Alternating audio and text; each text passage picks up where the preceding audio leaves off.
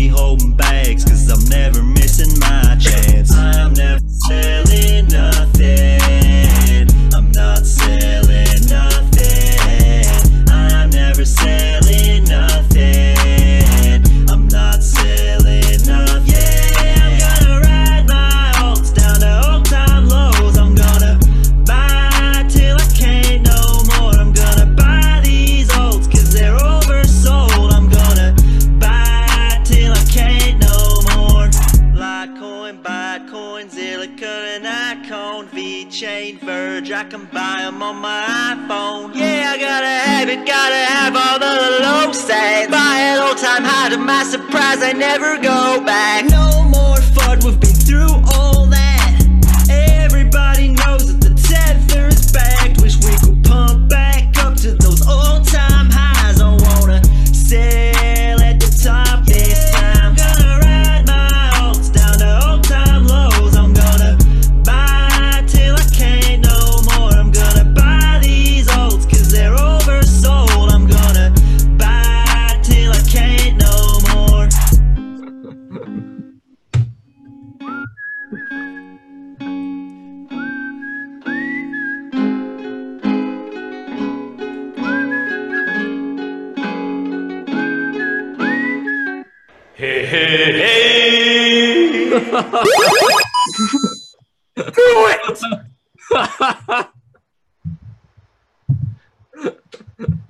はい。というわけで、えービットコインの反省会へようこそ、皆様。あの、いい感じに、ビットコイナー的にレベル、クオリティの低いオープニングソングでね、えーいい感じでしたね。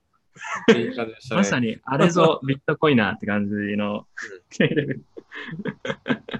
はい。というわけで、えーこ今回もですね、えー定例の放送で、えー7月のニュースだったりとかを振り返っていこうと思います。はい。えーカーゴールド、体の方は大丈夫ですか？体の方は、あ、ちょうど昨日、あの、クリプトサバゲ、あの、ビットコイナー界隈でサバイバルゲームに行ったんですよ。で、いや、こう、案外ですね、みんな、あの、終日、朝10時ぐらいから、あの、午後5時まで、もうフルスロットルで動き続けてたんですけど、案外みんな死なずに最初から最後までできてたんですよね。おー本当ですか？そうそうそうそう。いや、これ結構びっくりで、昔あの別のコミュニティで、あの、サバイ、サバゲ行った時に同じぐらいの暑さの日で、はい。確か？で、その時はあの、時間の経過とともに人がどんどん脱落してって、最後の方はなんか4人ぐらいしか起き上がってる人はいないみたいな。で、それと比べたらみんな、うん。ちなみにそのコミュニティって何系のコミュニティですか？ああ、あの、研究室のコミュニティですか？あ大大学院の時の同じ研究室だった人。ああ。それはちょっとややばそうな。まあでもし、その、質的には同じようなもんじゃないですか。なんていうか、確かに、傾向的にはビットコイナーもなんかその東大のなんとか研究室も変わらない。そうそうそうそうそうそう、同じ、同じようなもんでしょう、大同体。じぐらいの運動能力かと思ったら案外ビットコイナーの方が頑張ったと。そうそうそうそう、気合ですかね、これは気合。うん。まあ、前もやりましたからね。2回目ということで。はい、あ、そうちなみに誰が一番強かったですか ?MVP は。ああ、まあ、あの一番なんか慣れてるし、体力の温存の仕方もちゃんとしてるし、っていうのはポメさんですね、ポメさん。ヨーロッパああ、あの、ヨーロピアンさんですね。はい。そうそうそう。うんトレード界隈の次はちょっとサバゲ界隈で、サバゲ界隈で調子を乗ろうとしてる感じですね。確かに自分も1回目行った時にもうね、ヨーロピアンさんにね、ボロボロボロに打たれましたからね、遠隔から。正確に打ってくるよ、なんか。そうそうそうそう。いや、彼はなんか、あの、まあ、基本的にみんなレンタルの銃を使ってたんですけど、まあ、彼だけちゃんと自分で買ってきたやつで、で、あの、かなり本格派のやつで、重さが本物と同じだったんですよ。で一人だけ、あの、結構ハンデを背負ってるんですよね。まあ、精度とかいいにしても、一方で重さが普通にはい我々が持ってるのの2倍とかの重さなんで、はい。でもそれでもずっとやってるんですね。すごいな。そうそうそう、体力あるなと思って。うん。なるほど。わかりました。というわけでね、はいえー冒頭の割とどうでもいいクリプトさばけの話でした。はい。というわけで、えーまあ見ていきましょうか。ちなみに自分の方はですね、ちょうど少し前に香港に行っていて、香港の、カンファレンスに参加したりとか、ちょっと現地の人たちと話してきたりって感じですけど、うーん、まあ、まあ別に特に言うことはないですね。まあ普通に、ただなんかね、やっぱ日本と比べて、あ、でもちあちなみに香港って今ちょうどデモとかやってるじゃないですか、あニュースそうんうんうんうんで、自分もなんかその、そういうデモがやってるところちょっと通ったんですけど、一部。まあ、ただい、自分たちがいるところは、その金融街の方ですね。香港通ってるんですけど、そっちの方は、まあ、比較的平和で、なんかニュースでやってるその棒でなんか、みんなデモ隊が叩かれてる。そうそうそう。あれは割とやっぱ中国との国境に近い方であったらしいです。言 ってました、現地の人が。うん。はいなので、市街地とか正直そんなに危なくないと思いますけどね。うんうんうんうん。別にそんなわざわざ自分からトラブルを探しに行かなければそんなに危ないとかいうことはなかったです。はい。というわけでね、えー早速やっていきましょうか。ちょっと待ってください。えーいつも通り、えースライドを準備するのでちょっと待ってください。えーこれね。よし。はい。これです。見えますかね？うん。はい。では行きましょう。い、つも通り。はい今回7月の振り返りです。はい。もう気づいたら1ヶ月また経っちゃいましたね。そう。恐ろしい話です。いや、この放送するので、こう、1ヶ月の区切りを感じてるんですよ、いつも。そう。いや、そうなんですよ。よく、よくわかりますよ。そうなんですよ。でもなんか、でも最近は前に比べると、まだ1ヶ月のこう長さが少し長くなったかなっていう気は若干しますけど、なんかそういう感覚あります？ああ、それでいくと、あれ、これ、この1ヶ月のネタだったんだ、みたいなぐらい結構、結構昔に感じてるのに、実は1ヶ月しか経ってないみたいなのあまあ。それはよくあります。例えばビットポイントのハックとか今日話しますけど、もう忘れちゃってますもんね、ほとんど。ああ、あれもうはるか昔の出来事なんじゃないかな。まあ、ゴックス系大体そうですからね。ゴックス系は大体そう。そうこの前もなんか香港のカンファレンスに行ったって言ってましたけど、その時になんか話をしてて、あ、そういえば日本の取引所もこの前やられたみたいな話だと、あ、それ最近だったね、確かに、みたいな。2週間くらい前みたいな。完全に忘れてた。みたいな、はい。うん。感じなんでね。まあ、月1でこれをやるっていうのはかなり貴重ですよね。はい。では、はいやっていきましょう。やってみましょ今月のニュースというか、まあ、先月7月ですね。まあなんか基本的にやっぱりリブラとかの話がもう多いですね。うん、それくらいしかなかった気がする、逆に。う。うん、そう。一応説明していきますね。うん。ままずですね、先月多分一番大きかったのが、えーアメリカがビットコイン、まあ、特にリブラとかが出てきたことでう、んそれに対してすごく活発に動くようになってきたってとこだと思います。うん、で、まあ、トランプ大統領がツイッターでツイートして、まあ、ビットコインは、えー、なんて言ったかな。要は空気から作られているようなもので、ドルが最強 USA みたいな発言で、リブラもちゃんと、ちゃんと規制に従わなくちゃダメだ、みたいな発言。まあトランプらしいですね。で、それに合わせる感じで財務長官、財務長官、財務長、んな日本で言うと金融庁みたいなとこだという自分の認識なんですけど、うんまあ、そこの長官が、えー同じような感じですよね。まあ、ビットコインは、まあ、なんて言ったかな、彼はかなり否定的というか、まあ、ビットコインなんてもう誰も使わないし、投機にしかなってない。で、リブラも、えー規制にちゃんと従わなくちゃいけないし、なんかちょっと彼らがやろうとしてることはあまり、ここ、あまりこう、交換できるものではないみたいなうんうん発言。であとはまあ中央銀行の総裁も似たような感じで、まあ、ビットコインはまあ誰も使われてないし、犯罪どうのこうの、まあ同じような感じですね。うんうんで、それくらいのタイミングでちょうどリブラの公聴会、これもう2週、いつですかね？これまだ2週間くらい前ですか？これもはるか、はるか前の話というイメージなんですけど、2週間くらい前ですかね。そうそうそう。実はリ。ブラの、そう、議会での、アメリカ議会での公聴会みたいなのがあって、うんえー見ましたか？カナゴールド、これちなみに。いや、見てないです。なんかめんどくさいんで、どうせさばきあたりはまとめてくれるかなと思って。まあ、正直言うと見る価値はそんなにないんですけど、うんかまあでも、ある意味では面白いですけど、自分そのリアルタイムでちょっと、多分半分から3分の2くらい見たんですけど、えっと、印象としては、まあ、まずいろいろ厳しく追求していく感じですよね。うんそので面白かったのが、まあ、よく言われるのが AML どうするんだとか、テロリストに使われたらどうするんだっていうのはまあ当然出てきて、あとアメリカの機会だと面白いのは、やっぱり Facebook は今までプライバシーに関連ではまあひどい、ひどいことをやってきたと。で、うん。なぜそれで信じられるのか、プライバシー重要だよねっていう、なぜかアメリカの政治家がプライバシーを押していくっていう結構面白い展開。うん。と、えっ、と、あとはなんか全体的にやっぱり Facebook にこういうコイン、コインというかまあ通貨を発行する、そういうことに対する、うん、まあ意味というか、本当にそれをやっていいと思ってるのかみたいな。それは我々がやることだみたいな。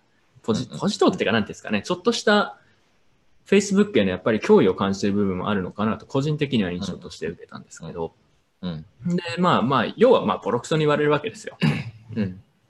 これはもうダメだと。で、あとは制約させられる、その、規制とかにこううまく沿った形でローンチできる、うまく対応できるようになるまでローンチしないと約束できますか？イエス、ノーって答えろみたいな。そう基本的に全部イエス、ノーで答えろみたいなね。はい。あとは結構、いや、面白い、発言なんか面白いのがあって、あのなんでザッカーバーグじゃなくて、お前が来てんだ、デイビッド・マルカスみたいな。フェイトザッカーバーグよこせみたいな。そうそうそう。とかあったりとか、なんかまあはい内容はね、まあ一つの、うん。うん、コメディとしては面白かったですけど、うんただ Facebook やっぱすごい嫌われてるなっていうのと、あとはやっぱり、あの、想定の範囲内の部分もあるんですけど、結構やっぱり Facebook に、うんえーなんかちょっと自分はビビってるというか、脅威とやっぱりすごい見なしてるなっていうところは感じましたね。うん。あれだけ厳しくやらないといけない、逆に。うん。で、その後、まあ、Facebook 自体も、まあ、リブラローンチできるかどうか、まあ、できない可能性もあるってかって発言をしたりとか、態度を軟化させたりとか、っていうことがありました。これ、今日先月のまあ、1ヶ月の動きですね。うん。うん。カラゴールドどうですか？あの、後から振り返る記事が出たと思いますけど、前回あんまり面白くないよねって話をした記憶がありますけど。うん。で、まあ、依然としてあまり面白くないんだけれども、その、いや、ちょっと面白いと思ったのは、この AML の話とプライバシーの話が同時に出てきているところ。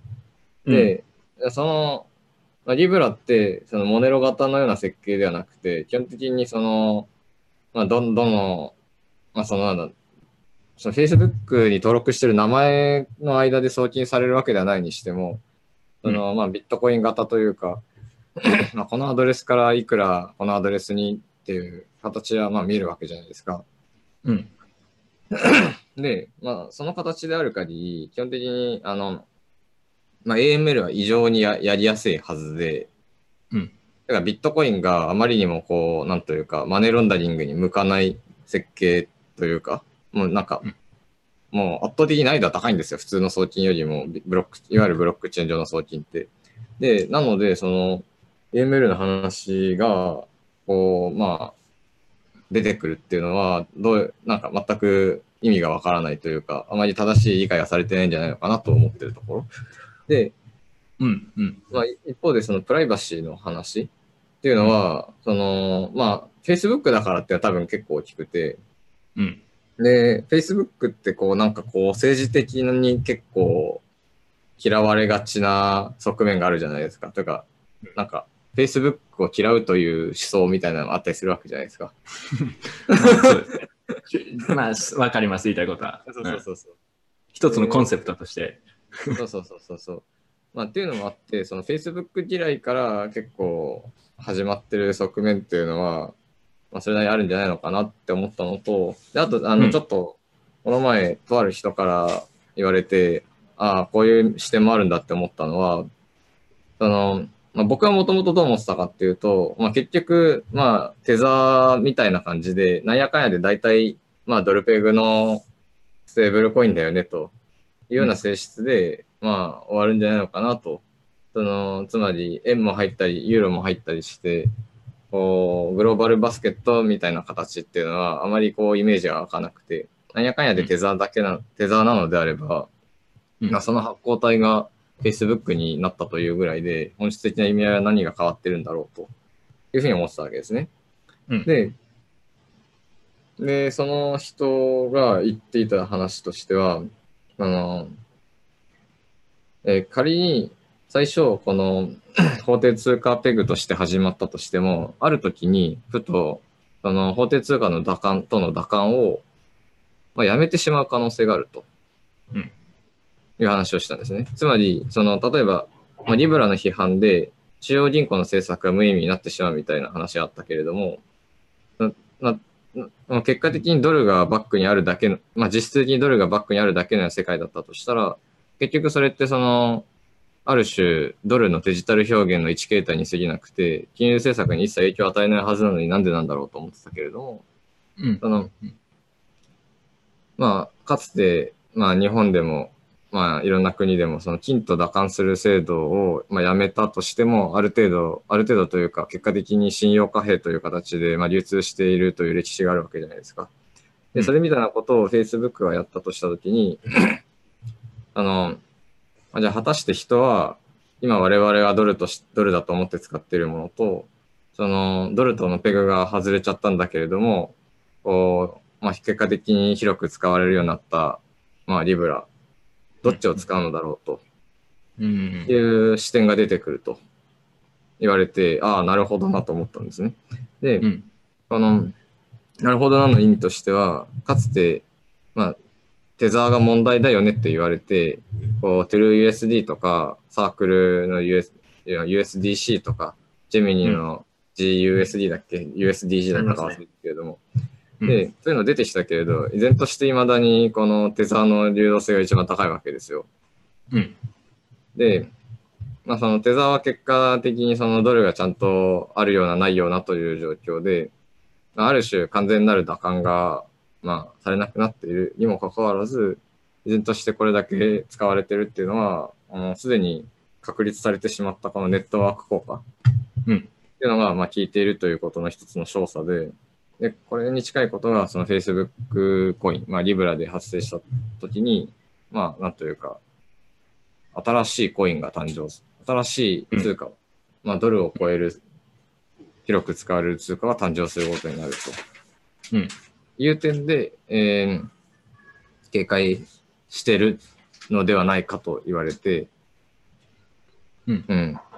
なるほどなまあたそれは、うんそれは確かに筋が通ってますね、ある程度。で、それで言うとすると、公聴会でもなんでアメリカじゃなくてスイスにそのアソシエーションを作ってるんだっていう日が、うん。あの指摘もあって、多分それもそこら辺なんですよね。アメリカにあるあの団体というか、エンティティである限りは、まあアメリカがコントロールできるけど、そこをスイスに置かれると、うん。なんか例えばそういうフィアットとのディカップリングというか、まあ、ペックが外れた時とかに、うん。あの、法律的に対応できなくなる、しづらくなるっていう、そういう大義名分を作りづらくなるとかっていう懸念とかは、まああるんでしょうね、おそらく。うんうん。彼らの心の中にも。うん。うん。まあ、実際それが起きたらやっぱ Facebook 強いですからね。そうですね。うん。そうなんですちよね。なみに、うん、その Facebook ってそのさっきの話も出ましたけど、えーアメリカではやっぱ結構やられてるんですよ。その、うん議会でもボロクソに言われてましたし、うんうん。まあ少なくとも自分が仲のいい感じの、まあ要はその、仲のいい感じというか、まあ話すレベルの人たち、ねいわゆるカリフォルニアとかシリコンバレースタートアップで働く人とか、まあそういう系ですね。とかはやっぱり一概、まあまあ全体的にやっぱり嫌いなんですよ、Facebook。うんもうそもそも Facebook アカウント持ってない人もいるんですよ。うん。アメリカ人で。結構面白いんですけど。うん。で、えーただ日本って、えーこういうアンケートがちょうど出てて自分面白いなと思ってツイートとかしてたんですけど、日本の金融機関向けにアンケートやったら、えー3分の2くらいは、えー Facebook のリブラにな何かしらやっぱり好意的というか、うん。まあいいことなんじゃないかとか、我々も対応したいみたいなうん。反応が多くて、なんか日本の方がイメージがいい気がするんですよね。あんまり Facebook を変してる人見ないですからね。うん。アメリカだと同じようなアンケートがあって、まあこれは一般ユーザーですけど、えーリブラよりビットコインの方を信じるって答えた人の方が多かったっていう。はい非常に面白い。日本で同じやつをやったら間違いなくリブラをが選ばれると思うんですよね。あまあ、そんな気がしますね。うん。うん。だから、さっきの話で言うと、国によってそういうネットワーク効果があるかどうかとか変わってくるし、もしかしたら日本みたいな国でリブラが先にローンチするかもとかみたいなのがあったら結構面白い。韓国とか。うんうんうんうんうん。韓国の人に聞いたら、韓国も比較的好意的というか、なんか企業もそれに入ろうと活発的にやってるとか、そんな感じみたいですね。だから、なかなかアメリカの方がむしろ厳しいっていうのは面白いなと思いましたけど。うん、そうですね。うん。まあでもそれくらいですね。あの、いろいろアップデートまた出ましたけど、正直自分興味ない。正直興味ないです。ガナゴールドも依然として興味はないですかね。依然として興味が芽生えるほような状況になってないですね。というか、まあ、その、これだけあまり実現、まあ、当初のププロジェクト、プロダクトとしての実現可能性がだんだん下がってきてる中で、いかに話をしてもなんというか、まあ、妄想のぶつけ合いに過ぎないような状況になっていて、何の意味があるんだろうと。うん。そうですね。うんローンチするにしてももう多分2年先とか、もうももしかしたらもっとかもしれないし、わかんないですからね。そうそローンチ。できないかもしれないし。うん。だから注目しすぎな気がするんですよね、日本とかはね。その足元で起きてるものを結構無視してるなと、どうしても自分は思っちゃいますけど。うん。そう。それ、それ、それ、それ、それ。うん。いや、なんか技術仕様だとか、こんなことやりたいみたいなのって、やってない段階だったらどうとでも言えるわけで、ただうん Facebook がそれを主導し始めたという以上の意味合いはなくて、まあ、それはちょっと大きいっていうのはアメリカでは特にあるけれども、うん。だからその意味であまり興味を持ってない。今まさに世の中を動かしてるわけではないんで。うん。まあ、うん本当にローンチしたらね、結構インパクトはあるんでしょうけど、まあ、うんっていうのは、公聴会とかを通しても思いましたね。で、しかも自分の場合は、しかもローンチしても多分興味がないのはあまり変わらない。あ、そうって言って、よかったですねって。はい えー次行きましょうか。次はですね、中国、イラン、インド、その他の国の動向ということで、えーアメリカが動いたことで結構やっぱり他の国も、これは自分かなりやっぱり見ててわざとだと思ってるんですけど、個人的には。うん他の国もいきなりビットコインとかに対して動き始めた。で、イランはマイニングの産業を合法化しますうっていうんふうに言って、で、その直前までは結構やっぱ、確かうん。現地のマイナーを取り押さえたりして、うんまあやっぱ結構厳しかったところがここに来ていきなりなんか態度をなんかさせる。うん。で、中国も、えー裁判かなんかの、地元の裁判かなんかで、えー正式に、うん、えー裁判所が、まあ、ビットコインは違法ではないっていう発言をするっていうのと、で、ただ中国は当然ですけど、リブラ自体にはかなり厳しい対応、見方をしてる。うんで、インドも同様にビットコインは違法でない。インドだと、あの、よくしょっちゅうあれなんですよ。ビットコインが禁止されたみたいな、ご誤報っていうか、年に1回くらい出るやつなんですけど。あらあら、あったあったあった。毎年出る。うんで、ビットコイン禁止かみたいな。何回目だよみたいな。で、ただ、なんかその問い合わせみたいなのに対して、正式にビットコインは違法ではないって公式の文書で認めたっていう。はい。なのでね、えーで、日本はどうかっていうと、マネックスが、えーリブラへの参加を検討してるっていううんうんうん。報道は出まましたね。ありましたね。うん。なんか20億とか払わなきゃいけないんでしたっけ？入るのに。うん。うん。結構高いですよ。まあうん 高い、高い。うん。でも、マネックスだったら入れるんじゃないですかね。うん余裕その規模的にも、ユーザー規模的にも。うんうんうん。だから日本から、あ、なんかコメントがあるんですけど、北尾さんも確か参入を示唆してるっていう SBI の、えーことですね。あ、本当に。うん。まあ、彼とかは、はい、まあ、あの、流れ次第で全然入るのも、うん余裕で見えますね。うん 乗ってくっていう。はい。ちなみにですね、コメントで、えー最近、慶重氏は何に興味があるんですかね？興味ないばかり聞いてる気がするという非常に的確なコメントが言われるとそうですね。何に興味ある的確なツッコミが来てますね。うん非常にいい質問ですよ。うんうんえーっと、基本的に大部分のものにもう興味がないんですけど、まあまあ基本、あーまあやっぱビットコイン系ですね。その中でもやっぱり興味があるのは、残ってるのは。うん、自分はね。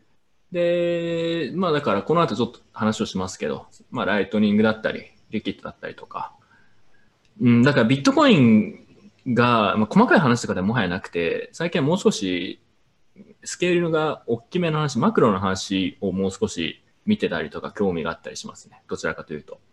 ビットコインがこうなったらどうなるだろうみたいな、ちょっと妄想の域を出ないんですけど、うんなので細かい話とかあんまり実は見てない部分も多いっていう感じですね。うんはい。なので、すいません。興味ないばかり言ってすいません。でも、カナゴールドどうですか？きこれ、俺の気持ちわかる？わかります、わかります。え、なんかあの、年を経るに従って興味の対象は具体からこう抽象なレイヤーに変わってくるっていうのはありますね。うんとか、あと界隈全体のみんながリブラに注目してるとかも全然興味がないし、あこれは興味が湧かないんですよね。うん、そう、いわゆる、なんだろうな、ブロックチェーン界隈全体が興味があることと自分が興味があることの乖離がやっぱどんどん広くなってる感じがしますね。う。うん。うん。で、まあまあそんな言わないですけど、でまあ彼は間違ってることをやってるという、というポジトークですけど、まあどうなるか見ましょうって感じですね。はい。はい。うん。えー次、えーテザーウォッチ。えーうんテザーですね。まあもうなんかしょっちゅう裁判やってるイメージですけど、うんえー先月もニューヨークでまあ営業してないはずなのに営業してたんじゃないかとかいう疑惑で裁判が進行しているらしいです。もはや見てない。見てないですね。このために調べるぐらいで。うん見てない。で、えーただなんか結局、あのーまあちょっと後日、また、はい。みたいな感じで、ままだ現在進行でいろいろそういう調査が入ってるようですね。で個人的には、えー最近のテザー関連のニュースで注目したのは、えーリキッドにテザーが対応したっていうニュースですね。さっきリキッド、えっと、テザーか、テザーのネットワーク効果やっぱあるよねっていう話をしてたんですけど、やっぱその理由の一つ、テザーって、やっぱり他のコインと比べて案外技術的に先進的なことを進めてるんですよ。うん。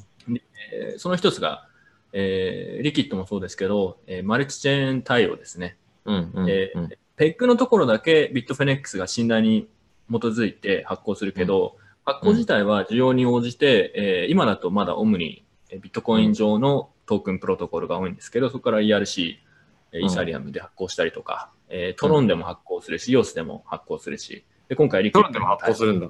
そうそうそう。トロンでもちょっと、ちょっとあるよ。うん。はいはい。そうそうそう。だから、こうやって複数のチェーンに対応する、トークンを発行して対応する。で、それぞれの用途に合わせて使えばいいじゃんと。スマートコントラクト使いたいんだったら、イーサリアム上の ERC テザー使えばいいし、みたいな。感じのアプローチをしてて、だからそれは面白いそうですね。うんっています。で、今回リキッドに対応したことで、やっぱ、これ動画、細かい話したんですけど、さっと言うと、えープライバシーが高い送金ができる。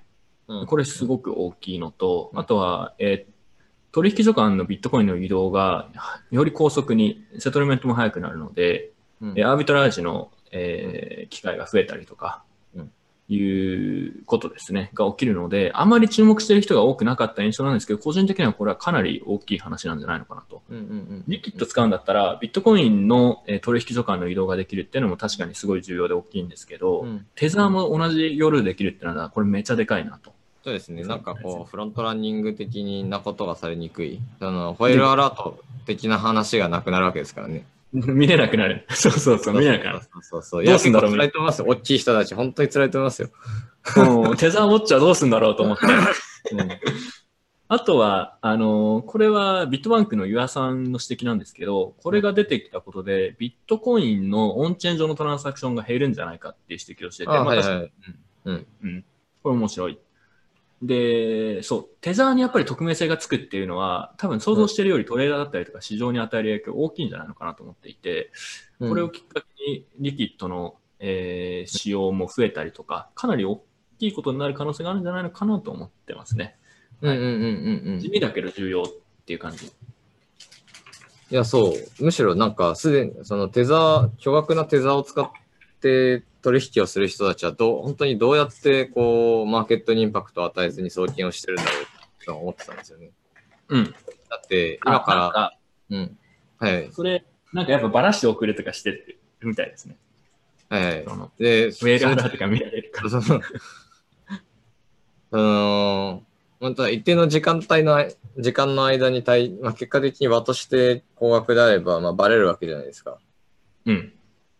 で、でそうすると、こう、まあ、先手を打たれて、ちょっと不利なプライスで取引をさせられることになるんで、まあ、それがなくなると、まあ、なんというか、いわゆる健全な市場化が進んできますよね。だからそこで、うんその、そもそもエッジがある取引が存在するっていうのは、なかなかにこう、あるある意味良くないようなところではあったりするんで、うん。うんまあ、友な市場に近づきますねと。うん。であと、そのプライバ、うん、あとプライバシーの話としては、うん。その、まあリキッドを使った送金って基本的にその交換料のな、で、こう、あのーあれ、えー、口座を持ってる人と、まあ別の交換料で口座を持ってる人との間の送金なわけじゃないですか、大体。うん。で、そうすると、その、なんというか、その、AML 問題ない、なく、単純粋なプライバシーのところだけがこう、聞いてくる話になってくるんで、まあ、ただただ、なんというか、まあ今の世の中の方向感的にはいい方向の進歩だよねと。うん。うんうんまあ、それで言うと、アンチマネロンで言うと、あのーうん。ブロックチェーン上では、えーうん。コンフィデンシャルトランサクションを使ってるので、送金の金額は秘匿されてるんですけど、はいはい。ただ例えばビットフェニックスから、えーまあ、バイナンス、バイナンス加入してたっけかな、まあ、バイナンスに、えー LBTC を送ろうとすると、うんうん。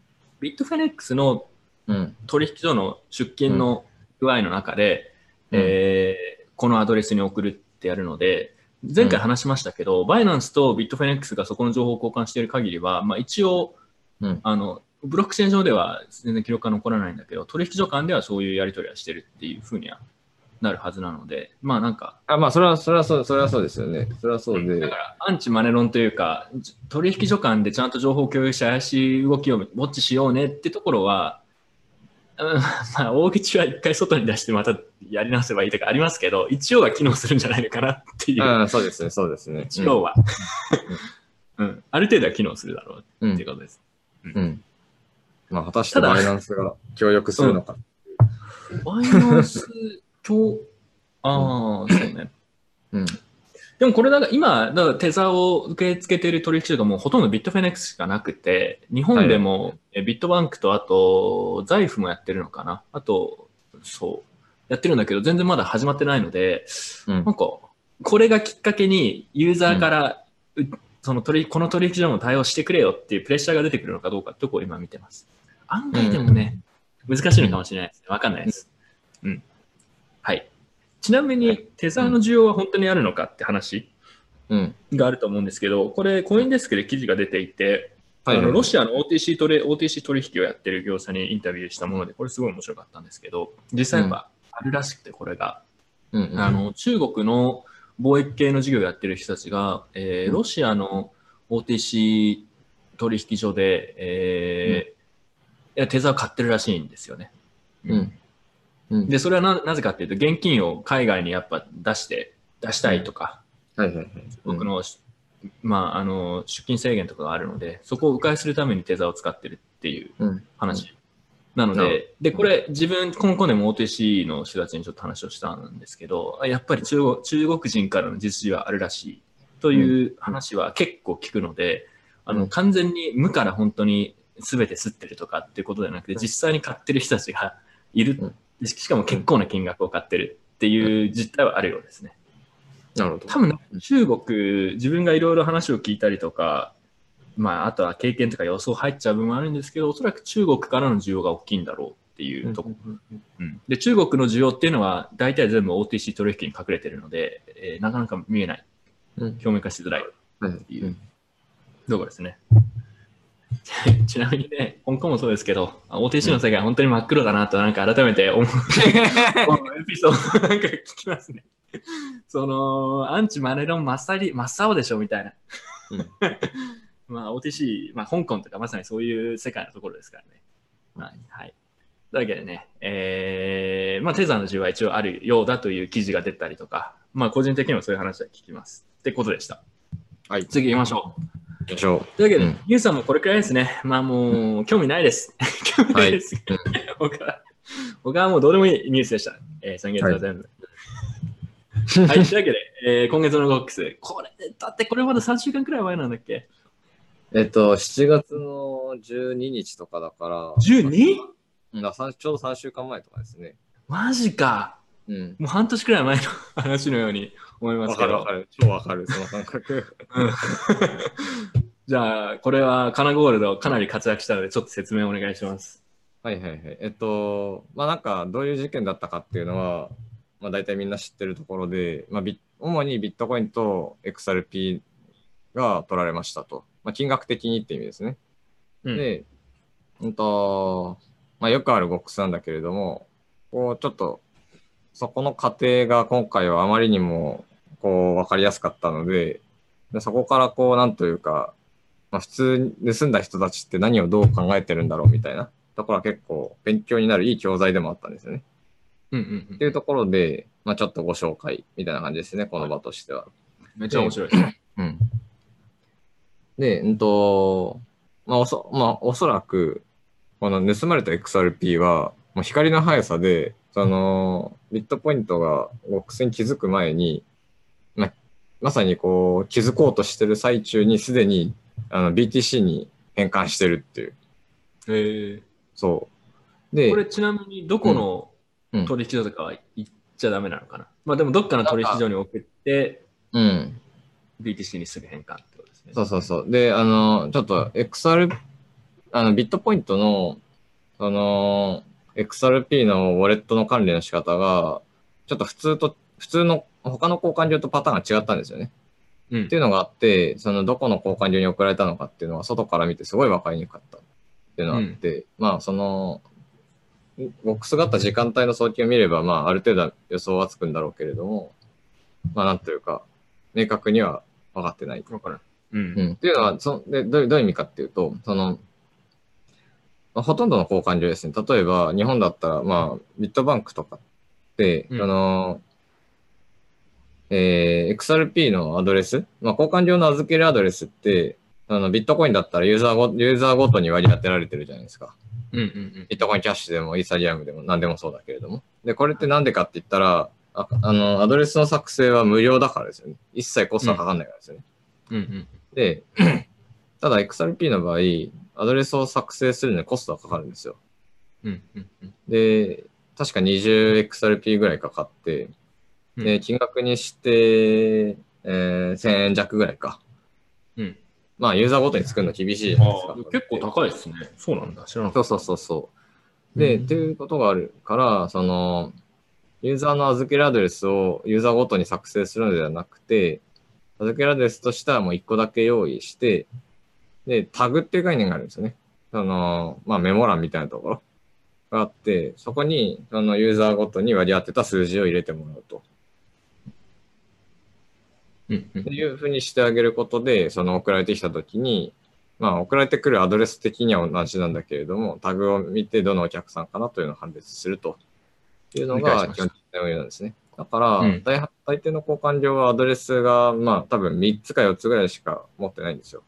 ユーザーの預ける用の1つと、まあなんかコールドウォレット的なのと、まあ出勤用のホットウォレット的なのとか、まあそんなもんしか用意してないはずで、なんだけれど、そのビットポイントの場合は、そのユーザーごとにああのアドレスを作成するという運用になっていいいて、なおかつ、そこからこの直接出勤に応じるような形になっていたので、多分その、えー預けるアドレス自体は結構ホットウォレット的になってるものも多かったと。うん。いう、ちょっと普通の XRP の、なんか、標準的なオペレーションとは違った関係で、まあ、わかりにくかったと。だからで僕もタグ、うん。タグはでも、あのー、誰宛てか管理し、タグはブロックチェーン上で見れるんですか、見れる、見れる、見れる、見れる、見れる。タグも見れるんですね。タグも見れるタグで、で犯人がなんか、まあ ABC なんとかなんとかってタグをつけて、でそれで送ってると。そうそうそうそう。だから犯人が事前に用意したどっかの交換料の、その、預けタグうんに対して送金、光の速さでしたと。で、その、まあ、っていうその XRP の使用に起因して、その XRP のユニークアドレスの数ってすごい少ないんですよね。うんうんうん。で、だから、その、まあ、盗んだコインを、例えば自分の XRP のウォレットとかに送って、そこから頑張って、こまごまと開けたり、うまいことミクシング的な行為を頑張ろうとしても、うんまあ、なんというか、既存の交換業のアドレス群との間の送金以外は基本的に目立つので、ああ、理解しましまあ、ミクシングしてないんですよね。だから、その事件が検知される前に、ちょっとロンダリングしづらい XRP は他のコインにしとこうと。まあ他のコインなのであればビットコインが無難な、まあ、誘導性があるので、ビットコインにしとこうという話なんですね。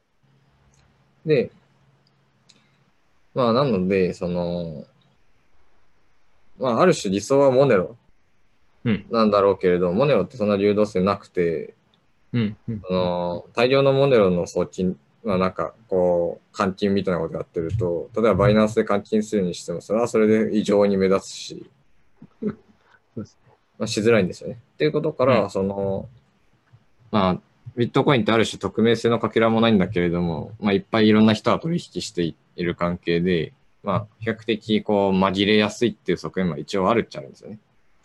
うん。まあまあまあでも紛、まあそうか。紛れてもまあ追っていけばあんまり変わんない気がしますけど。そうそうそうそう。で、そううんうんま実はあんま変わらないっていうのもあるんだけれども、でもだから、うんだからこそ今回何が起こってるのかっていうのは外から見るだけで簡単に分かったっていう。なるほどね。うん。犯人が紛れてると考えてくれてたら楽な話ですけどね。そうそうそうそうそうそう。で、えっと、まあ、で、今回の人はちょっと明らかに明確に頭が良くなさそうなことをやっていて、なるほど。で、そう、あの、まあ、XRP が BTC に変わったという話であれば、まあ、外から見て分かりにくくするために、せめて、その、直接盗んだコインと同じアドレスには送らないだろうと。普通送らんでしょうって意味不明な。で同じ事件に関連したコインだよと、なぜ主張、あえて主張する必要があるのか全く分からないわけですね。これ面白いですね。そうそうそう。まあ、挑戦だよ。行為だとしても、まあただただリスクが高まるだけなので、そんなまあ不可解極まりない。う。うんん。不可解極まりない。ね。そう。で、あでまあ、通常のミクシングサービスに流れてったり、あとはバイナンスに流れてったりしてますよ、と。うんうんうん。うん。まあいつも通りの展開ですね。いや、まあ、なんか、いつも通りで、うん。ババイナンス側ってでも結構やっぱり一番流動性があるので、で、かつ KYC をしなくてもできるので、やっぱこういう対象になりがちじゃないですか。なんか、うんもし知ってたらでいいと思ういいんですけど、はいなんかそういうことに対して対応とかってしてるのかなっていう。うん今回だっと、て、例えばビットポイントやられたじゃないですか。その後にもビットコイン動き始めたと思うんですけど、うん。うん。えー事前、事前にというか、なるだけ早いタイミングでビットコインとバイナンスが連携を取っていたら、まあうん割ともう入金があった時点でもうすぐに凍結みたいなこともできるわけじゃないですか。うん。そういうことはやっぱり起きないんですかね。うんと、まあ、実際にどれだけ協力してるのかっていうのは、まあ、なんというか、外から見て絶対に分かんないところだし、知っていたとしても、まあ、絶対言え言えない領域の話なので、あれだけれども、その、まあ、なんというか、えっと、まあ、入ってきたらすぐ凍結するタイプのものかというと、まあ、額も巨大巨額なので、まあ、一旦泳がしながら、うん。まあ、こうあ、怪しそうな人全員見つけましょうやという感じで動きそうでもあるので、なるほど。うん。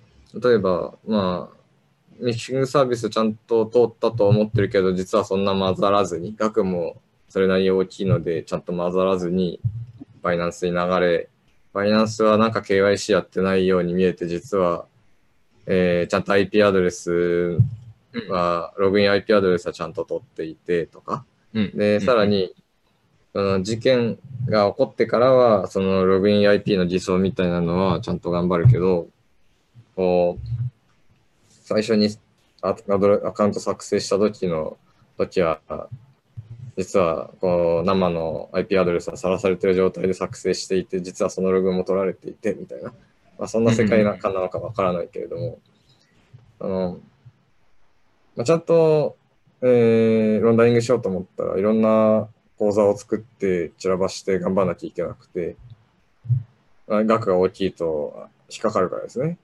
でただ散らそうとするとそれはそれでなんか自分、犯人がミスする場所も増えるので、まあその中で、その、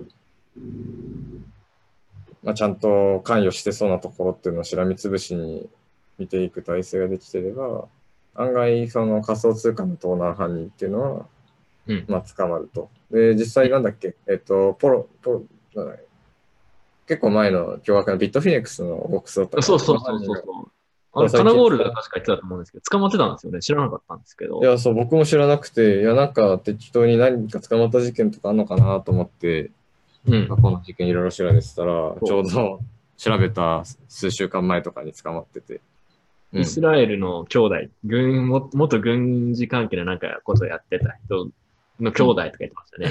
出たイスラエルと思って見てましたけど。出たイスラエル軍部みたいな、強みたい ただ、まあ、強いのはあれなんですよね。あの、盗むと時の、いわゆるハッキング技術に関しては長けてても、そのロンダリング以降のところって、まあ、なんというか、また別の能力が必要なので、な。案外、ううん、んたしなるほどね。確かに。そうそう。フロンティアですからね、犯罪のある意味。うん。いろいろそういうこうベストプラクティスみたいなのが今、今の、まあその捕まえようとする方も逃げようとする方もいろいろなんか試行錯誤してやってるみたいな感じなので。うん。そうそうそう。楽しいでもです捕まる、捕まったんだなと思って。例えばコインチェックの犯人とかまだ捕まってないですけど、うん。あれは日本人なんじゃないのかって説がまだあったりとか、まあ実際わかんないですけど、そのうち捕まるのかなとか思ったりしますけどね。はい、まあ、ちなみにシドルって、ネムとかには対応してないですよね。ネムは。ゲーム対応してないですね。あのーなんていうか、事件、大きな事件が現在進行形でまだ残ってないと、あんまり意味ないんですよ。だってコインチェックのやつって結局ビットコインに裏で変わっちゃったから、ネムの流れを追ってもしょうがないんですよね。うんうんうん。そう。で、そうするともうなんか追うべき事件もないし、なんというか日本で、日本で、まあ、ネム扱ってるところって、もはやコインチェックしかないけれども、でコインチェック的には、まあ、それなりに約定はしてそうというのが最近データ出てましたけど、うん。そう出てましたね。送金なんて誰がやるんだっていうところはあって、まあ、需要がないところにサービスはないという感じで作ってないですね。理解しました。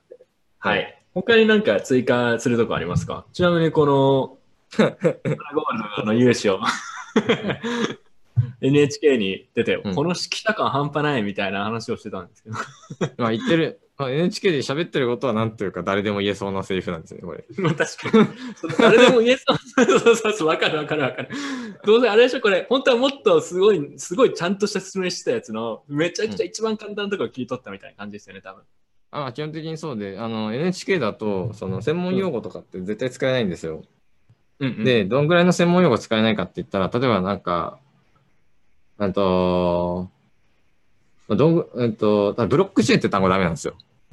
え？NHK あ実はブロックチェーンっていうのは専門用語だから、あの、使わない、使わないっていうルールがあるんですよね。っていうぐらい、その、本当に平易な言葉ではい表現しなきゃいけなくて、結構難しいんですよね。説明もじゃあなんて。いうんですか？例えばブロックチェーン上の記録を追えば、その、マネロンが、マネロン、マネじゃないブロックチェーン上の記録を追えば、えー海外の取引所へ行ったことが分かりますとか、だったらなんて言うんですか？ああ、えっと、まあビ、ビットコインに代表される、えー新しい台帳技術を使った、えー送金っていうのが、こう、仮想、今、今だと暗号資産っていうのか。暗号資産えっと資産交換業者の間での取引をもとして、えーまあ、広くありますと。で、その暗号資産の送金情報というのは、えー世界中の誰でも全て見ることができる状態にあるので、えー仮に、えーハッキングでコインを得たとしても、それ以降の送金というのは全て、えー筒抜けになっていると。なるほどね。うん、そんな感じで。うん。なるほど。え、じゃあなんか最初、それを注意、注意されたというか、こういうことは使わないでくださいって言われたってことですね。面白いな。えー注意、注意、注意されるというか、まあ、あ、あのーこのキャプチャーって、例えば30分喋り通した中で、その中の一部みたいな感じなんですよね。うん例えば。あ、で、ねいろんな聞き方をするんですよ。いろんな聞き方。もう、あ同じようなことでも、何度も何度も違う表現とか、で、長く話してる中で、たまに、こう、シンプルで分かりやすい表現がはいはいはい行われたところを取ると。理解しました。じゃあ、やりながらなんでこんな同じようなこと何回も聞くんだろうみたいな。えあるあ僕あの、なんか以前も取材を受けたことがあって、てか、本当ですか？結果的に同じ人から取材を受けてたんですけど、すげえ。前職。あ、そうそうそう、ビットフライヤー時代に実はあの、モナの時に NHK 一回出てたっていう。あ、あ、そうなんだ。そうそうそうそう。えー知らなかった。なんか流出すると NHK に呼ばれるみたいな。で、なんか、は い会会社だけ変わってるけど、結果中の人現れるの同じみたいな。なるほど。うんでもこれそしたらあれですね、その、結構イーサリアの大部分が NHK に出たら結構厳しいことになりそうですね。CDP が、あのー、ディファインに何も それ面白いですね。何も使えねえぞみたいな。うんそうそうそうそう。すごいことになりそうです。全部カットみたい。はい。というわけで、えーまあ、こういうのがありましたと。はいというわけでね、えー今日のメインに入っていきましょう。あはいなんだかんだでももう1時間弱話してるんで、はい。うんサクッとどんどんいきましょう。どうしましょえー今月のジャスティン、えー今月もですね、ジャスティンがね、ジャスティンさんがやってくれましたね。えっとね、もはや何が起きたのかよくわかんないし、調べてすらないんですけど、その、ウォーレン・バフェットランチをするって言ったのが、なんか体調不良になったとかっていう理由で、えーまあ延期になったんですよ。そしたら価格がめっちゃブワーッと下がって、あと、それは本当は病気だったんじゃなくて、えーちょっと中国から目立ちすぎだって言われて出国制限をされてるんじゃないかみたいな噂が出たりとか、で、出たと思ったら、いや、俺はサンフランシスコにいるとかいうなんか投稿をしてう。そうそうそう。もはやね、何が真実かを調べない方が面白いと思うんですけど、うんなんかそういうことを今月もやってくれていましたね。うんはい。まあ、もうそれくらいしかないです。ただ面白いのは、でもなんか今後、トローンはマーケティングを抑えていきますみたいな発言をしていて、でも、マーケティングを抑えたら価格ゼロになっちゃうじゃんと思って。マーケティング専用のコインなのに。いや、自分はね、続けてほしいというか、てか結構これガチで調べようかと思っていることの一つで、まあ、ただちょっとね、定量化するの難しそうなんですけど、ちゃんとトローンを調べたら、一体マーケティングでこういうことをするだけでこれくらい上がるみたいな、なんか、ある程度のモデルが作れるんじゃないかみたいな。もうこれだってほとんど全部マーケティングなので、うん基本的にはイーサリアムのコピペをして、えーっと、トークン規格も ERC20 じゃなくて TRC20 にして、そういうレベルの話になって。で宣伝用にスパムのトランサクションを大量にブロックチェーン上で作って、そのエクスプローラーとかで上に出るようにしてみたいな。いや、だからすごいね、ある意味では非常に面白いケーススタディなので、うんまあ、もう少し頑張ってほしいなと思ったんですけど。うんはいそう、見てて面白いから。でこういうのなくなっちゃうと、この放送で喋ることは何もなくなっちゃう。なくなっちゃうよ。なくなっちゃいますよね。はい。うんはい。じゃあ次行きましょううん。シットコインがアメリカの国会デビュー。これね、めちゃくちゃ面白い。僕は見ました。これはね、絶対見せたい。そう。これは見せたいと思って用意してます。はい。見ましょう。聞いてください。これは一応背景を説明すると、えーリブラの国会の議議会のまあヒアリングで、えっと、ビットコインの専門家みたいな感じで、MIT の教授か何かかな？の女性の人に、えー国会議員が質問するみたいな場面なんですけど、流しますよ。highlighted a lot of uh, background information about about Bitcoin and about the the, the uh, you know immutable distributed ledger and the benefits of that, decentralization versus centralization. Um, uh, you know, a lot of people in this space will use a phrase uh, that you may be familiar with. There's Bitcoin and then there's shitcoin. There's Bitcoin and there's shitcoin. 議会の正式がビットコインとシットコインがあるって言いますけどって言ってる。くそ面白かったんですけど、ちょっと続けましょうか。 Are you familiar with that phrase and what people might mean by that? I am. Or could you elaborate on how people would differentiate the two? Absolutely. I think the まあで、この後、ビットコインとシットコインをどういうふうに、どういうふうに分ければいいんだっていう質問をした。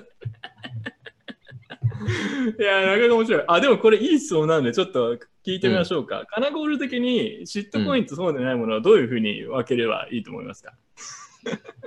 シットコインとはっていう。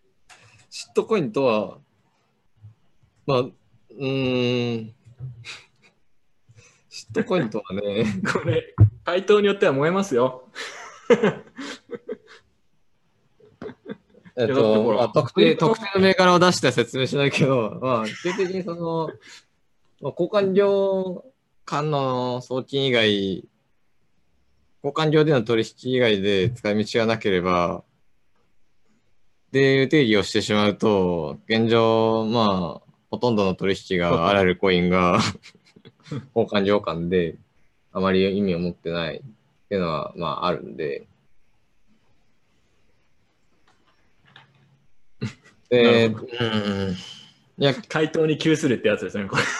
いや、そうそうそう。いや、こ心に、心に浮かんでるたくさんあま、あまたのシットコインたちあるわけですよ。名前も知らないものから、みんなが名前が知ってるであろうものも含めて。トロトロンはシットコインですか？いや、あのトロトロに関しては、こう、なんかシットコインと言っても、なんか差し支えがないというか、それも含めてのアイデンティティみたいなとかもはや。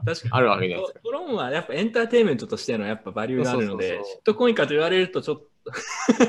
そうそうシットコインと言われてでも、なんと言われてでも、とにかく言われるということに意味があるというぐらい、こう、まあ露露出狂なタイプの人たちなんで。多分トトロンはシットコインって言われても全然気にしないと思いますからね。しかも話してくれてありがとうございますみたいなそう、それぐらい我々のコインは君たちの心に響いているんだって言って。潔い。潔い。あれだから僕はあれはトロンはキングオブシットコインだと思ってますね、完全に。いや、そうそうそうそう。うん。はで、本当のシえットコインはこう、口に出したり、こうツイッターに書いたりすると、全力で怖いおじさんたちに何かされる世界観なんで、これは触れられないというか。ー日本もトロン教団とかありませんでしたっけ？うん、そう、あれは、あれはいい。あの、まあなんか、発想がジャスティンと同じような感じで、ただただ遊んでるだけなんでいいんですよ。確かに。トロン教団だったら自分もちょっと入りたい気がしますもんね。そうそうそう。あれ、あの人たちなんかユーモアもそれなりに、確かに。昔は、昔はあったけど、最近ちょっと下がってきてるけど、ネタのスキルが。えっと、シットコインの検索トレンドもね、これであの発言以降、もうバーッと上がったと。メジャーデビューしましたから、まさかシットコインっていう時がね、はい、うん。えー来たとは。ちなみに日本だとあの草コインっていうのが結構もう完全に市民権を得てて、それもね、自分はもうクソ笑っちゃうんですけど、なんかのなん、なんかで草コインって割とまともなメディアかなんかが草コインがみたいな話をしてて、あ、あったな、あったな。ううん、びっくりした。そのうち NHK も使えそうですね。NHK に行ったら、なんか同じ人から今度、あのハッキングじゃないのに、草コインについて説明あ、して草コインは OK 出ました、つって。草コインがみんなもう分かるので OK ですって言われて。それ言われたら、それが一番草ですよね、本当に。はい。結構みんな草コインって言うんだよね。すごいよね、あれね。はい。次、えー JP ファッキンモーガン大門氏リブラ怖くないというね、発言で久しぶりに大門さんがカムバックを決めてくれました。これは何かっていうと、自分が正直 JP ファッキンモーガンって言いたかっただけです。結構気に入ってるので。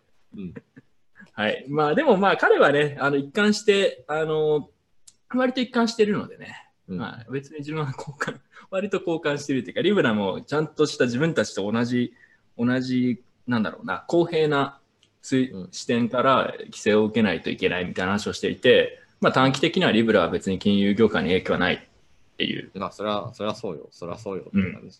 うん。いう話ですね。ちなみに、カナコールは大門さんは、大門さんって金融業界ではやっぱり日本でも結構有名な人なんですかね？知ってましたか？いや、僕実は知らなかったっていうか、あの、もともと人の名前を覚えるのがすごい苦手なタイプで、いや、うんレジェンドですよ、大門さそう。直前に今日ウィキペディアで調べてました。そういえば大門って誰な何やってんの？実は知らないみたいな。はい。うん。次行きましょう。あ、これ個人的にね、一番好きなネタなんですよ。えー CNBC のアメリカのキャスターがですね、なんかこう、1ヶ月、1、2ヶ月くらい前から、なぜかビットコインマキシマリスト化してるっていうのが海外のツイッターですごい話題になっていて、ちょっとこれ動画流します。これめちゃくちゃ面白いです。これなんだろうな、イメージとしては、日本だとメジャーなこうニュースキャスターみたいな人たちがいると思うんですけど、まあ、その人たちがいきなりなぜか超ビットコイナー化して、なんか半減期についてメジャーなあのマスメディアで語り始めるみたいな状況なんですけど。めっちゃ面白いんですよね。えーっと、ちょっと待ってください。じゃあ、これですね。えー見てみましょう。これちなみに相手は誰かっていうと、さっきも出てきた、えーアメリカの財務長官、まあ、金融庁の長官みたいな人だと思えばいいです。規制をする側の人ですね。でその人に、このジョーって人がインタビューをしてるんですけど、英語ですけど流しますね。about Bitcoin in 10 years from now? I think we'll be talking about Bitcoin in 10 years from now? ビットコインについて10年後に話してると思いますか？って質問をこの金融庁のみたいな人に言うわけですよ。10年後。そしたら、Uh, I, I won't be talking about Bitcoin in 10 years. I can assure you that. But you 10年後にビットコインについて話してるわけでねえだろって、それは約束するわって答えられるわけですよ。そしたら、なんか、might be in at least six years. 6年はどうだって。6年はどうだ Treasury Secretary, as you E- just said. Exactly. I, I would bet even in five or six years, I'm no longer talking about Bitcoin as Treasury Secretary. I'll have other priorities. You'll be loaded up on Bitcoin. で、6年後はどうかって言ったら、そしたら、それに対して、いや、なんか、いや、もう、それもしてないって約束できると。他にもっと重要なことがあるって言ったら、まあ、お前はそれまでにビットコインめちゃくちゃ貯めてるだろうって。キャスターがなぜかき、その、金融庁というか、財務長官になぜかお前ビットコイン貯め込んでるだろうみたいな。でなぜか突っ込み始める。and a gazillionaire. I I can assure you, I will. I, I will personally not be loaded up on Bitcoin. そしたら、私はビットコインを貯め込まないことを約束します。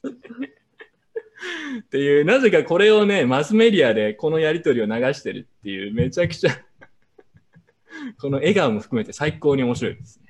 でもう一つ同じ人の動画があってですね、これもしかも同じ人なんですよ。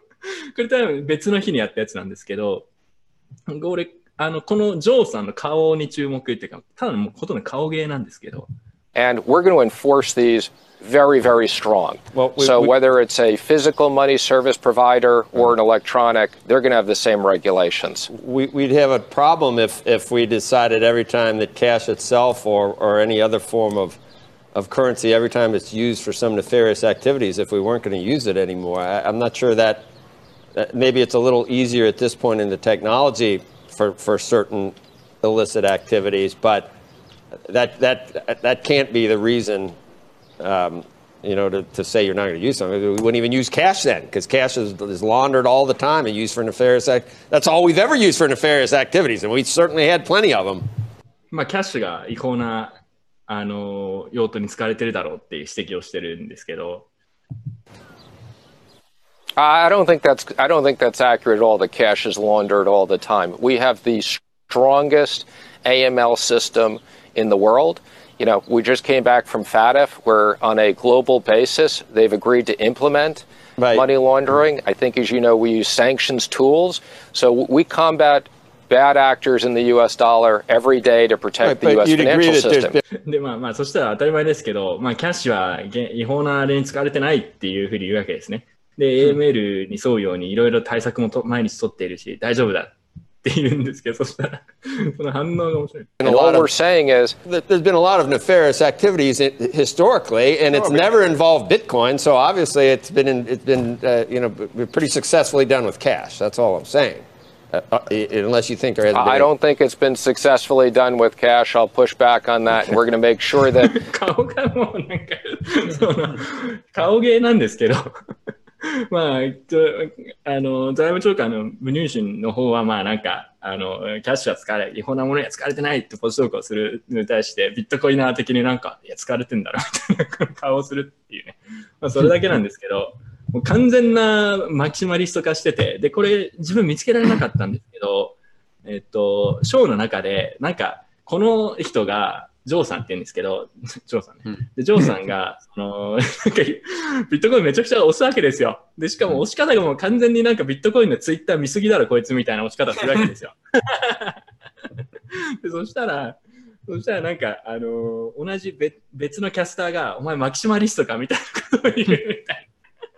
マキシマリストみたいなこと言いやがってみたいな。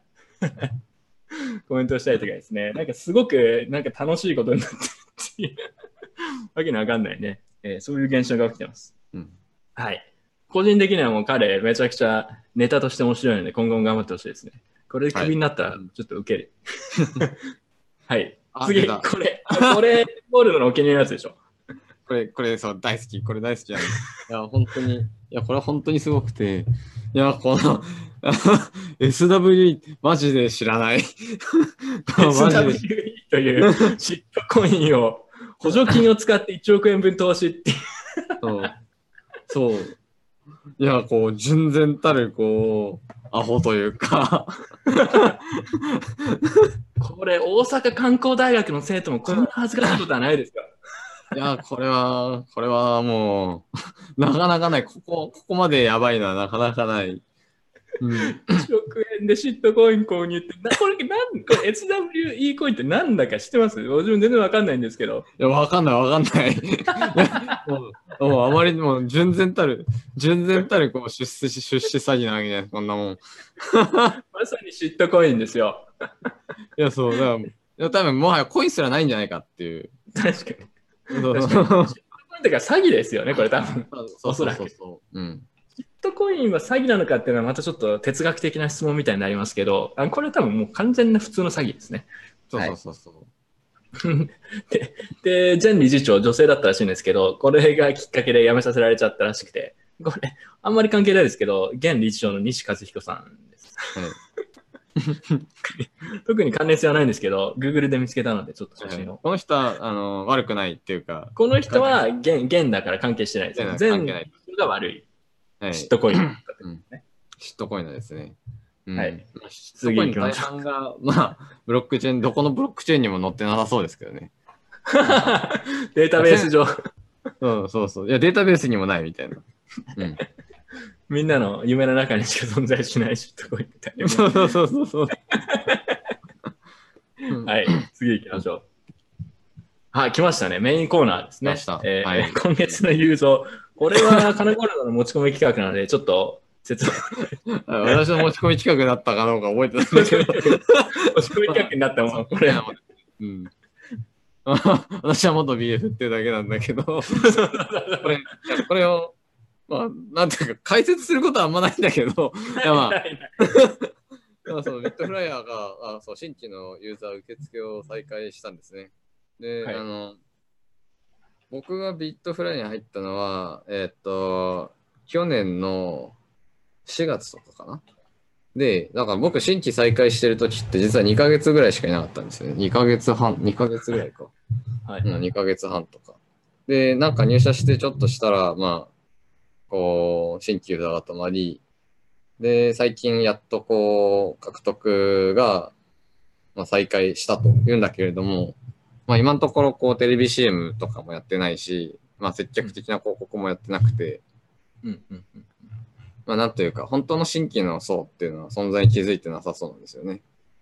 で、まあ、そもそも、なんというか、最後に見た仮想通貨の CM が、確か DMM のローラのやつかなっていう感じ、うん合ってますかね？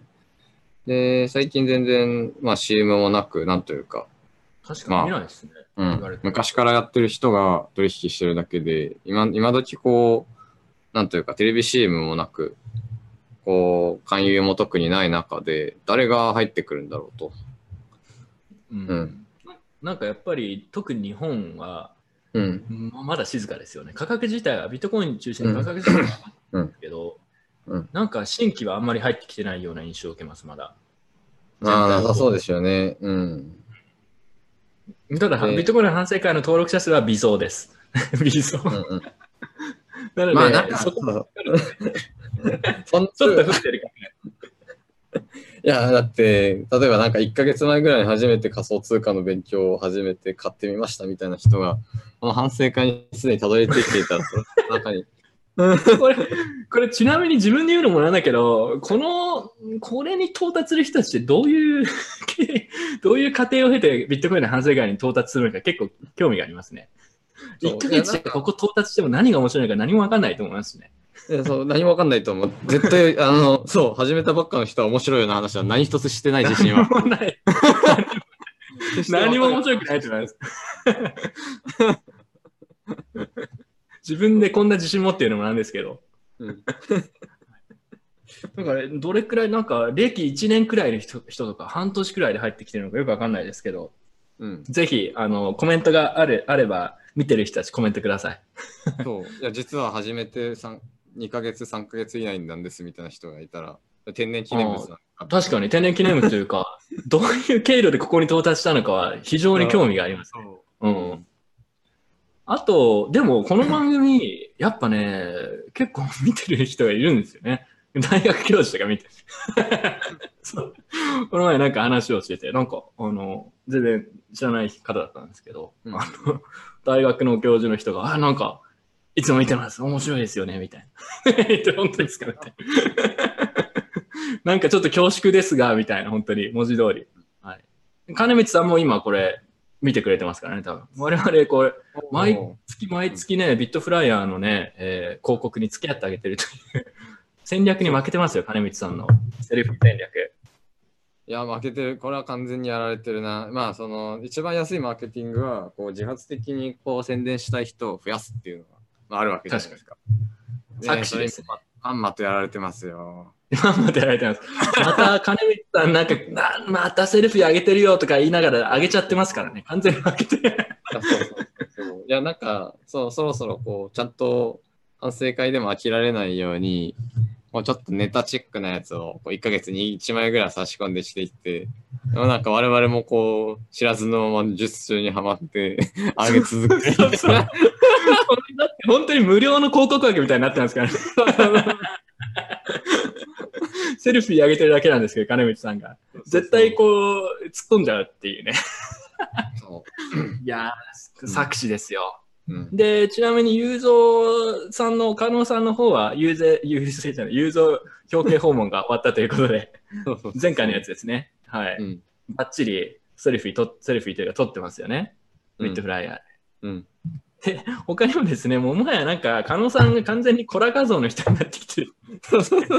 これも多分狙ってやってるんだと思うんですけど、あそうです。わざわざとでしょうね、これは。これわざとですよ。このドヤ顔を見ても分かる通り。これ、こ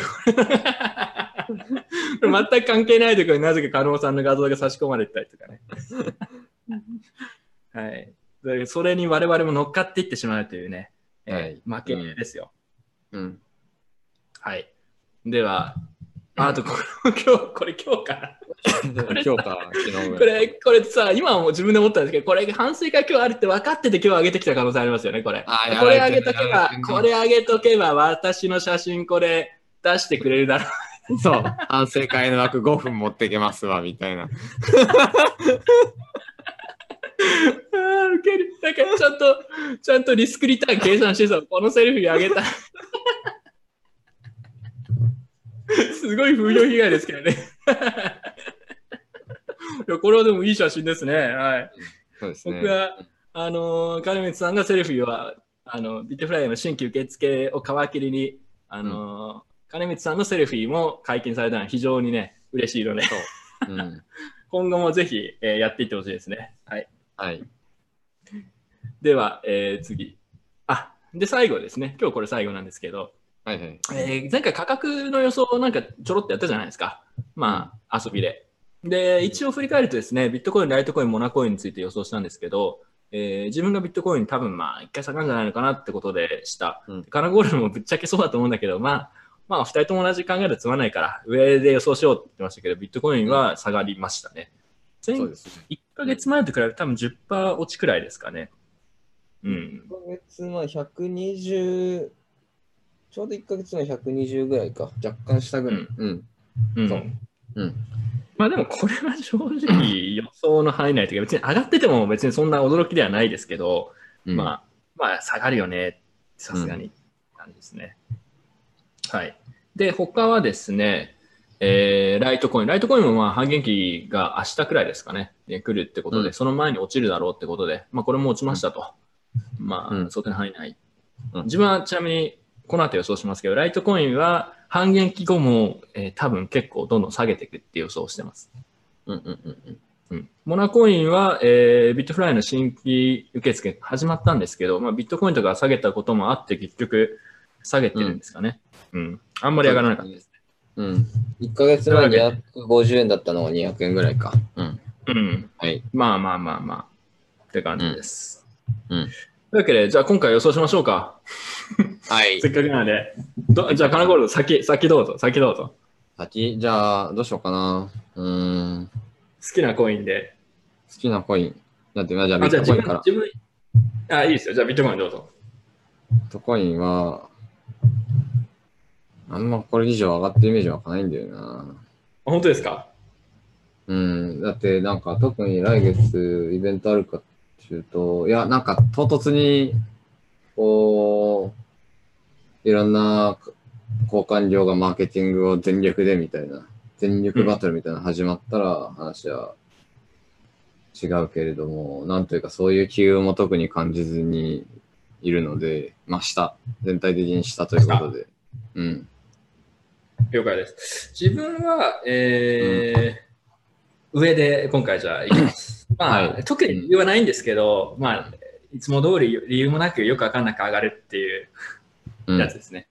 で、それで上で予想していきます。で、トロンは下。はい。トロンは下。はい。トロンは永遠に下。もうジャスティンのマーケティングが封じられた今もう下がるしかない。そうですね。いや、それ封じられたらもう、どこに存在意義があるのか分かんなくなっちゃうからな。トロン下から、他なんかあります？いや、他、かまあ、価格ネタはないけれども、いや、うん今回の価格ネタは異常なまでに情報量がなかったなと思って。多分上がるみたいな。多分上がるみたいなくらい。あんま上がるイメージないから下って言ったら、じゃあ逆で上みたいな。マジで情報量ない。上がると思うみたいな。ちなみに、その今回、ちょっとカナゴールドも聞いたんですけど、あんまり、そうイーサリアム系のニュースがないみたいな話があって、うん。イーサリアムどうなっていくと思います、うん。まあ、まあ、価格的に予想するのは難しいところありますけど、結構ね、いイーサリアムが割とアルトコインの中でダメージ、まあその占有率とかは特にダメージを受けてる方の1個で、これがこのまま続いていくのか、それとも反発が始まるのだろうかみたいな話なんですけど。うん、まあ、イーサリアムなんか、とりあえずもっかそのパスへの移行なり、まあ、イーサリアム2.0と呼ばれてるやつが、まあ、控えてて、確かなんだっけ ?1 月うん。1月の3日か4日になんかあるんですよね。で、1月予定。うん。あのーまあ、その近傍になってくると、まあ、なんというか、まあ、関心も高まってくるっていうか、デブコンが、まあ、あるじゃないですか。あーあ、そうか、デブコン大きいですね。で、単純にこう、単語を聞く頻度が増えてくると、うんなんていうか、じゃあ売るかってなる人もあんまいなくて、まあ確かに確かに。裏側には向くんで、うんデブコン10月ですよね。デブコン10月 ?10 月か。10月。だとしたら、そろそろちょっとずつ上げ始めてもおかしくはないくらいの話かもしれないですね。それになんか、デブコンに向けたイベント、前イベントみたいなのちょくちょく始まってくるんですよね。確か明日ニュ、ニュートリノで、渋谷のニュートリノで、ロードトゥデブコンみたいなイベントがあって、うんうんうん。なんか僕も中について喋るっぽいんだけど、うん。うん。まだ全然準備をしてないんだけど、確か、そうだ、ポス、ポスに移行した場合のセキュリティの話をしようとしてて。おうで、その、そもそも、あこれ話すとクソ長くなるな。また次にしよう。また次、次回にしましょうか。そのイベント自体はいつですか？あこれ明日あるんですよね。明日？なるほど。でそうそうそう。なるほどね。わかりました。うん。じゃあ、それはなんか次回機会があったらまたしましょはい、そうしう。ましょうというわけで、一応今日はもうなんだかんだ1時間15分くらい話してるので、そえー、今日はここまでちょうどいい感じで。ということでね、えー告知、えー、まあいつも通りチャンネル登録とかいいねとか面白ければお願いします。えーはいあとは、これ毎回最近言ってますけど、アンカーとか Spotify とかでオーディオだけで聞けるようなバージョンも公開してるので、えーそっちも興味がある人はぜひ使ってください。はい。う。はい。うん。自分からの告知は以上です。あ、で、僕から、僕からは一個あって、で、今度はまたあの、あの、超人気放送だった山村先生を呼んで話すイベントみたいなのがまた、そうそうそう、超、超人気イベントですね。今そうですね。めちゃくちゃ評判良かったですね、あの放送。はいであれはま、うんまたお呼びしてやりたいと思ってるんですけど、その時に、こうちょっと新しい論文、ちょっと僕と岩村先生あたりとは斉藤先生でこう書こうとしてる論文があって、ちょっとそれで実験が必要で、実験の参加者を募る必要があったりするんですねうん。で、まあ内容についてはまた、あの、その時に詳しくお話ししますが、こう、見てくださってる方はぜひ、まあその時の実験に協力してくれると嬉しいです。簡単な実験なんでよろしくお願いします。はい。というわけで、えーちょっと詳細はまだ出せないですけど、あのーはいまあ、これ聞いてる人たちだったら多分、うん。興味がある、えーうトピックだと思っていて、まあ、ちょっと金頃とそういう話を事前にしてたんですけど、はいまあ、あの実験の一部でね、まあ、参加できるってことで、多分意義のあることになりそうなので、また決まったら発表します。で、またはい岩村先生がまた来てくれるんでしたですよね。一応その。予定で。うん岩村先生ね、出たがりね、なんだか出たがりなんで。岩村先生も話したくて仕方ないですからね。うん いや、その、反省会だと何でも言えるんですよ。うん。そなんか、こう、例えば、山村先生だと、ただ本に書くとか、こう、例えば東洋経済でなんか対談を載せるとか、そういうなんかこう、ある種検閲を通るタイプのものがまあ多い中で、こう反省会だと思ってることをそのまま編集、ノーカットで放送してくれるっていう、いや、ここにバリューを感じてもらえてるようで。あ、そうなの？知らなかった。うん。それはでもそんなに難しくないと思うけどね。普通にカメラ回してや山村先生が話し続けるみたい な。なかなかないじゃないですか。で、それでなぜかオーディエンスがついてくるっていうのはなかなかないはずなんですよ。確かに。あのーだってやっぱ山村先生のあの放送を面白いと思ってくれる人たちんという属性の人たちが集まってるっていうのはかなり貴重な気がしますけどね。そう、そう、そう、そう、そう、そうんはいうんめちゃくちゃあれは評判良かったので、また次回、えー前回とはちょっと違う方向性の話を放送、うんあとは斉藤先生も含めてですね、なかなかう。そうですね。はい。うん濃い放送になりそうですね。はい。というわけで、えーまた詳細が決まったら、えー発表するので、ぜひ、えー聞いてくれてる人たちはそちらも参加してくれれば嬉しいです。というわけで、はい。はい、えー今回はここまでにしましょう。えー最後、はいうんえー音楽を流して終わりにしようと思います。今日はですね、はいえーいろいろ話も出たトロンにまつわる曲です。では、皆さんまた来月会いましょう。はい。ありがとうございます。Let me clear the hair. It's the crypto Mac Daddy. Grab a chair, stack of tokens up a thousand flights. You can use to trade or even use for fair. Buy it all now when the market's bare. So when the bull runs, you can be prepared. Say hi and kiss fiat, bye bye. Cause crypto's like cats who got nine lives. Whoa, millions in my bankroll. Tron's got billions for that payroll. Either that or go back to pesos. Send that crypto when I say so. Good days a day when my tokens way up. You know the name, yo, the rest are made up. TRX, the reason my bills are paid up. So tell Vitalik to step his game up. Tron, the new cash advance. Justin Sun has the master plan. Tron, when it's on, it's on. This the song. If you think not, you're wrong. Tron, that's that TRX. Dominate the apps, then VR next. Take the world by storm, read the PR text. Write computer code, then we see our checks. 100 mil on the deal, we got BTT. Used to stand in line and pay with PBT. Now I drive right by spending TRX. And it just may be the new P2P. Cypherpunk Jesus, you can't stop this. Millennial hackers will airdrop this. Build a new future, a new metropolis where I get my Tron plenty and my women topless. Rock to this here like we're in the cockpit. Fly around the world, bet that you can't stop this. Billionaire baby worth a billion bucks. Some call it skill, others call it luck. Blockchain baller, applause appaller. The token wilder without a collar. Ethereum, that was yesterday. Tron, Tron, Tron, put the rest away. Tron, the new cash advance. Justin Sun has the master plan. Tron, when it's on, it's on. This the song. If you think not, you're wrong. Tron, that's that TRX. Dominate the apps, then VR next. Take the world by storm, read the PR text. Write computer code, then we see our checks. What? Tron's up to $50 a token? No, you don't say. Oh man, that's good news. Ah, that's bad news for Ethereum.